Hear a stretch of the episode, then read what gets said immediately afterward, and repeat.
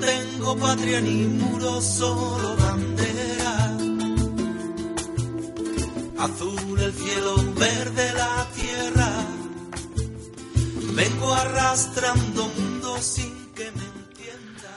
¿Cómo llegaron los gitanos a España? Es una duda que todavía hoy persiste, ya que existen dos teorías. La primera dicen que proceden del norte de África, donde cruzaron el estrecho de Gibraltar, y que se tratarían de los tringitanos, procedentes de Tánger. La segunda teoría radica a que la entrada de los gitanos es por el norte de España. Fue Juan de Egipto Menor el que en 1425 Alfonso V le concede carta de seguro, el que es aceptado como el primer gitano en llegar a la península. Durante esos años surgieron algunos salvoconductos, documentos que permiten viajar sin registro, impuestos a gitanos nobles peregrinos. Los gitanos viajaban en grupos variables de 80 a 150 personas, liberadas por un hombre. Cada grupo mantenía relaciones a distancia con los otros grupos. La separación entre cada grupo era variable y seguían por las mismas rutas. La forma de vida era nómada y se dedicaban a la ad- adivinación y al espectáculo. Actualmente se han agrupado importantes comunidades de gitanos en España.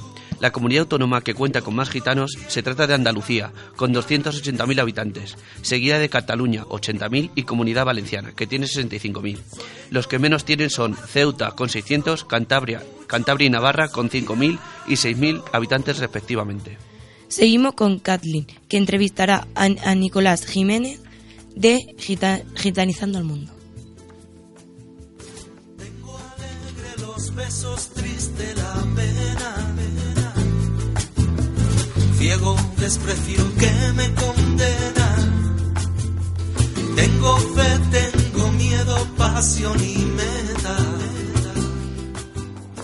Soy el reflejo. Hola, buenas. Hola, buenos días. Bueno, aquí estamos con Nicolás Jiménez de Gitanizando el Mundo, quien es sociólogo, máster en consultoría en organizaciones y máster investigación educati- educativa. Eh, bueno, él es eh, coautor de, eh, del blog Gitanizando el Mundo, Gitanízate, junto a Silvia Agüero. Y queríamos eh, conversar contigo de partida acerca de tu blog. Y me gustaría saber, ¿cuándo iniciaron con Gitanízate? Bueno, eh, el blog se llama exactamente Pretendemos gitanizar el mundo, ¿vale? Para buscarlo en internet eh, es de WordPress y simplemente tienen que poner gitanízate WordPress, pero eh, el, el blog se titula así, se llama Pretendemos gitanizar el mundo. Bueno, eh, lo pusimos en marcha en febrero del año pasado. ¿Y cómo nació esta idea? Bueno, eh, la cosa es que ambos, tanto Silvia como yo, tenemos una larga experiencia de, de activismo de, de muchas diferentes maneras mm, contra el antigitanismo siempre y, eh, nos cuesta mucho trabajo que los mensajes lleguen a la gente. Entonces pensamos que lo mejor eh, era utilizar los recursos de la, de la cultura popular, eh, pero claro, nuestros medios son muy limitados. ¿eh? Y entonces lo más que podemos acceder dentro de lo que ahora mismo es cultura popular es a tener un blog y, y así lo hicimos. Nuestro, nuestro propósito es presentar una, una contranarrativa contra el antigitanismo que muestre la diversidad eh, de, de, la gitanidad y que muestre otra otra forma de entender el, el mundo que es la, la, forma gitana. Y bueno pues eh, está funcionando bastante bastante bien. Porque bueno como lo imaginaron en un comienzo y cómo cómo está ahora sí no no esperábamos que, que, funcionase tan bien porque la verdad es que eh, ya hemos superado las 50.000 visitas que son muchas y tenemos más de 1.700 uh, personas que, nos siguen habitualmente. Eh, no, no calculábamos que fuera a ser así de, de, relevante. Bueno, y así como de los temas que ustedes obviamente más enfocan, eh, es el antigitanismo. ¿Cómo ven ustedes que afecta este tema hasta el día de hoy? Bueno, el antigitanismo es el racismo específico contra los gitanos y tiene una base histórica muy larga, se ha ido gestando a lo largo de los últimos 600 años y es un tipo de racismo institucional. Luego es muy difícil combatirlo mientras no cambien las estructuras, mientras no cambie el poder, puesto que es el poder, son los gobernantes quienes lo mantienen y lo sustentan sobre todo.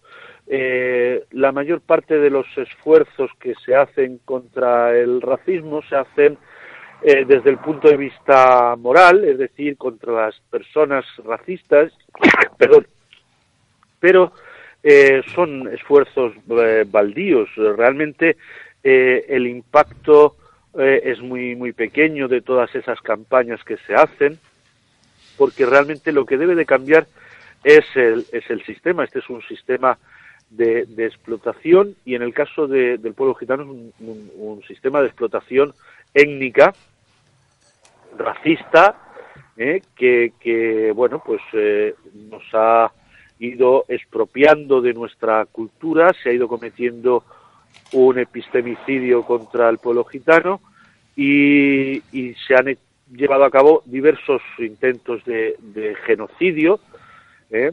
y en la actualidad se siguen aplicando estas técnicas genocidas antigitanas, solo que de maneras más sutiles, ¿eh?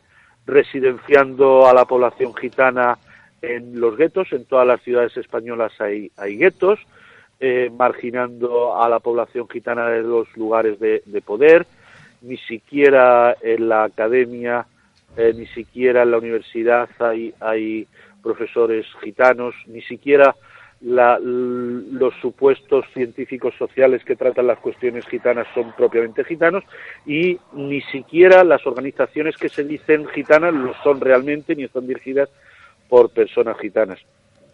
Entonces, eh, nuestro objetivo es plantear una contranarrativa que, que haga ver a la gente eh, eh, el valor de, la cultura gitana, pero sobre todo nos dirigimos a, la población gitana más que a la población eh, paya, eh, porque lo que pretendemos es que nuestra gente, los propios gitanos, eh, se, se, autoconvenzan de, de, lo serio que es el asunto, de lo importante que es ser gitano, de la suerte tan enorme que tenemos de ser gitanos y gitanas y de lo diferente que es nuestra cultura a como nos la vienen contando los payos. No sé si me he explicado. Sí, sí, muy bien. También quería aprovechar de preguntarles, porque también eh, el, el, tema de la mujer está muy eh, firme en su, en su blog. Me gustaría que me contaras un poco. Sí, eh, evidentemente el, el feminismo tiene que ir de la mano del antirracismo. Nosotros somos antirracistas, pues tenemos que ser necesariamente feministas, no, no cabe otra, otra opción. ¿eh? Y, bueno, pues eh, Silvia lleva sobre todo la, la parte más feminista, ¿eh? ella es una activista, lacti-activista y, y, es colaboradora de, de Pícara Magazine y además es quien coordina la campaña internacional en versión gitana de las las contra la violencia obstétrica y en concreto ella eh, contra la violencia no obstétrica. Bien, eh, bueno, muchas gracias por contarnos acerca de, su trabajo. A vosotros y, y, mucho ánimo. En vuestra mano está cambiar el periodismo que en la actualidad es un desastre eh, y, y que se está desvalorizando día a día en vuestra mano está de hacer de ese negocio una profesión ética y digna. Muchas gracias. Muchas gracias. A vosotros. Hasta luego. Salud. Juro que sumo nunca soy resta. Sumo uno por uno asegura la diferencia cada vez que descubro los mismos sueños en tu mirar, sueños en tu mirar.